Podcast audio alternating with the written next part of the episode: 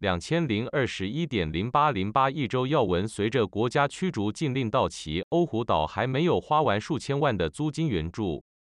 所谓驱逐禁令，即房屋业主在某疫情期间不得驱赶未付房租的租客，并可以提供单据向政府申请补助。自四月以来，租金和公用事业救济计划已为欧胡岛处理了两万两千多份申请，为五千九百四十七户家庭提供了四千七百八十万美元的租金和公用事业的援助，但这远远低于联邦政府分配给欧胡岛的一点八亿美元。随着国家债务融资，欧胡岛目前还没有消费数百万的租赁资金。官员们说，由于病毒大流行而拖欠租金的大多数租户都有资格在新的联邦冻结驱逐令下获得保护。由于担心在大流行期间实施的全州驱逐禁令在周五到期后会出现大量新的申请人，联邦政府资助的紧急租金援助计划准备在下周重新开放。尽管州长 David Ige 周五确认新的联邦驱逐冻结适用于檀香山、夏威夷、茂伊岛和可爱岛的符合条件的租户，但尚不清楚额外的驱逐保护将持续多久。据知，目前已有超过百分之六十的人已完全接种疫苗，但 Delta 变体病毒仍继续在未接种疫苗的人群中出现病例。疫情持续延烧，人们已经精疲力尽，很多人员都工作过度。因此，请记住，下次您对政府工作人员或医护人员感到恼火时，请保持风度，忍耐一下。明年夏威夷州长选举，目前候选人的募款情形。现任副州长乔神·格林在今年前六个月在夏威夷州长竞选中筹集了超过四十万美元，而另一候选人前檀香山市长科克·考德威尔仅筹集了九千美元。有限度的禁枪新法律会导致夏威夷当地人为自卫而武装自己吗？有人说，不会致命的电击枪 Taser 也许是个好选择。一项研究表明，失业保险金并没有阻止人们重新加入劳动力队伍，但经济学家不知道为什么酒店工作没有完全恢复。有人分析，这些工作确实很糟糕，因为雇主像狗屎一样对待员工，游客也像狗屎一样对待我们，而这些都是将新冠病毒带到夏威夷来的工作。如果我们不去工作，游客就不能来，因为没人会服务。历史学家于英时逝世于普林斯顿，享年九十一岁。台湾中央研究院与香港中文大学星期四、五日分别公布，国际知名华裔中国历史学家于英时当地时间八月一日早晨在美国普林斯顿逝世，享年九十一岁。中国海内外学术界与政治思想界人士均表震惊与哀悼。中研院公告称，于英时教授是在睡梦中去世。多名家庭友人证实，于英时去世后，住在纽约的两名女儿随即赶到，与夫人陈淑萍按照于英时遗愿低调身后事，将其安葬于普林斯顿大学他父母的墓旁，然后才向亲友和学界透露于英时逝去的消息。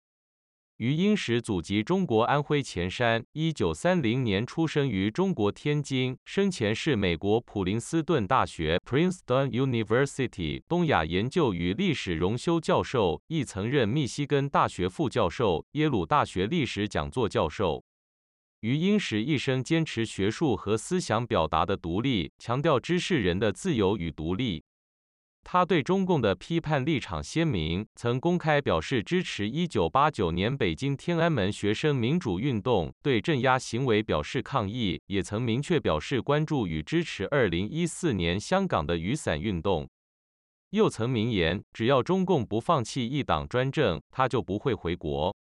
美国证券交易所纳斯达克 （NASDAQ） 表示，对于在该所上市的公司，将制定具有约束力的性别及多元化目标。这意味着，在纳斯达克上市的所有公司将必须至少有两名多元化董事，两人中应包括一名女性，以及一名代表程度不足的少数族裔或者 LGBTQ+，也就是同性恋、双性恋、跨性别及其他性别的少数人士。上市公司如果未能按规定设置董事，相关公司必须解释原因。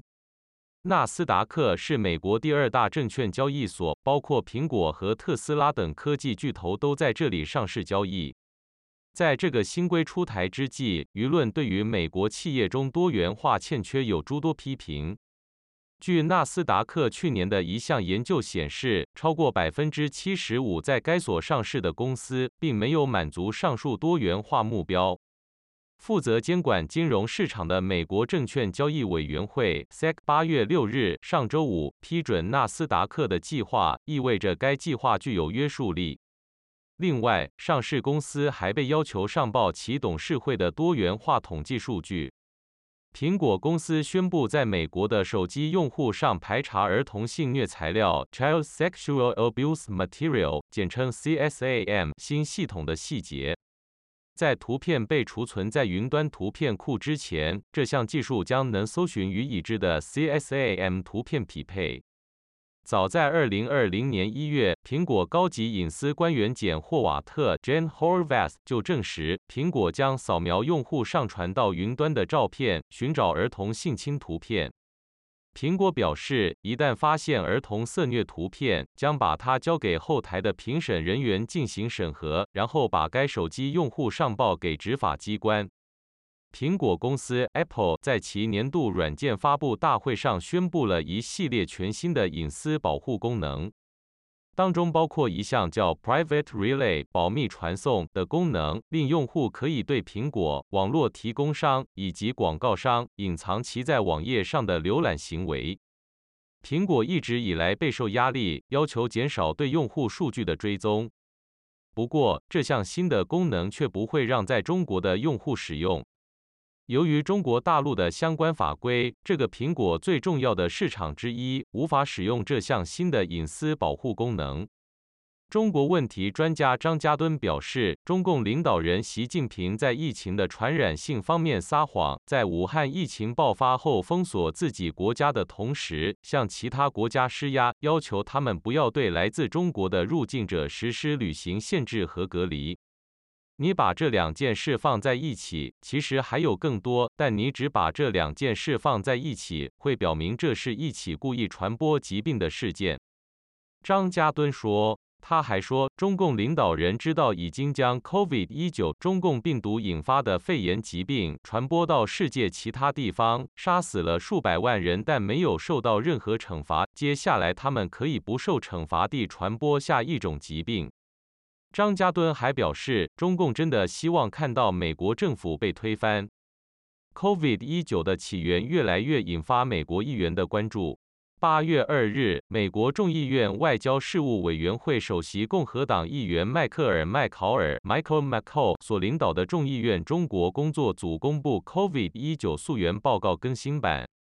报告指出，大量证据表明，病毒是由武汉病毒研究所泄露。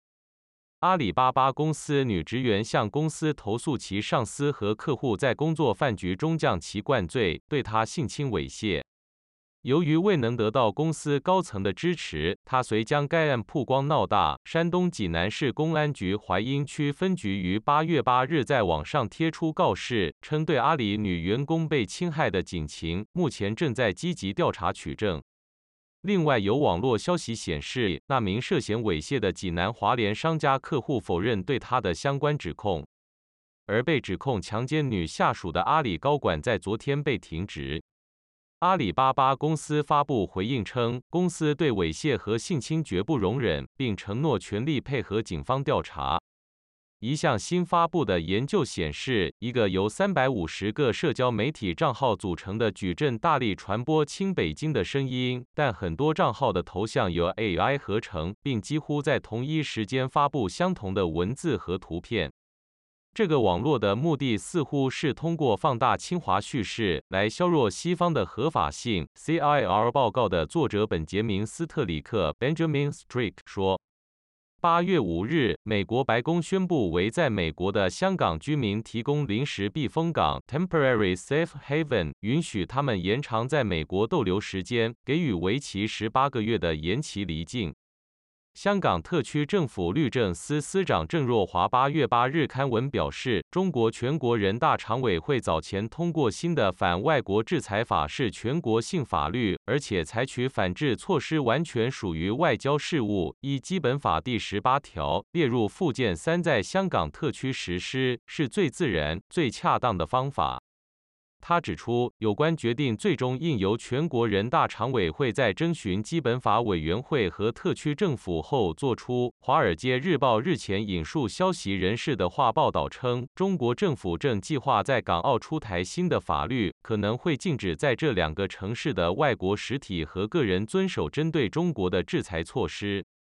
英国航母打击群被中共前舰秘密跟踪。英媒八日报道，正执行巡航任务的英海军伊丽莎白女王号 （HMS Queen Elizabeth） 航母打击群离开南海进入太平洋后，两艘中共零九三型核动力潜舰出现在英国护卫舰肯特号及李士满号巡防舰附近，明显是在进行秘密跟踪、搜集情报。据英国《每日快报》（Daily Express） 八日报道，中共两艘配备巡航导弹的七千吨商级前舰被女王号航舰打击群透过反潜声呐发现，而且在声呐雷达定位前已经隐藏了一小段时间。报道引述海军消息人士说，中共正在快速发展其潜艇部队。尽管没有美国和英国过去冷战时期在大西洋与苏联对峙累积的作战经验，我们绝不能低估他们。消息来源进一步指出，北京正在使用技术来定位我们的位置，且正在部署潜舰以加强其向超级大国地位迈进，以及主导太平洋贸易和安全的更广泛意图。这违反了国际法。对于英国海军遭中共跟踪一事，美国海军消息人士表示，中共海军过去也有舰艇企图跟踪美国军舰，尤其在太平洋地区的活动越来越活跃。二零一五年，罗纳德·里根号 （USS Ronald Reagan） 航母被一艘中共潜艇跟踪。二零零六年，中共一艘潜艇近距离跟踪当时驻扎在日本的小鹰号 （USS Kitty Hawk） 常规动力航母。伊丽莎白女王号航舰打击群七日晚间已停靠在美国关岛海军基地阿普拉港 （Abra Harbor） 原定对韩国和日本的访问，因受当地新冠肺炎疫情反弹的影响而被取消。伊丽莎白女王号航母打击群自今年五月底从英国出航开始总航程二点六万海里的全球之旅以来，已与沿途四十个国家进行互动，并与盟国和合作伙伴进行了七十多次接触、演习和行动。按英方计划，七月至十月期间，该航母战斗群将部署在印太地区，十二月返回英国。伊丽莎白女王号航空母舰是英国皇家海军有史以来最大、最先进的战舰。二零一七年十二月开始服役，造价约三十八亿美元，排水量六万五千吨，长度两百八十公尺，最高航速二十五节，每小时四十六公里。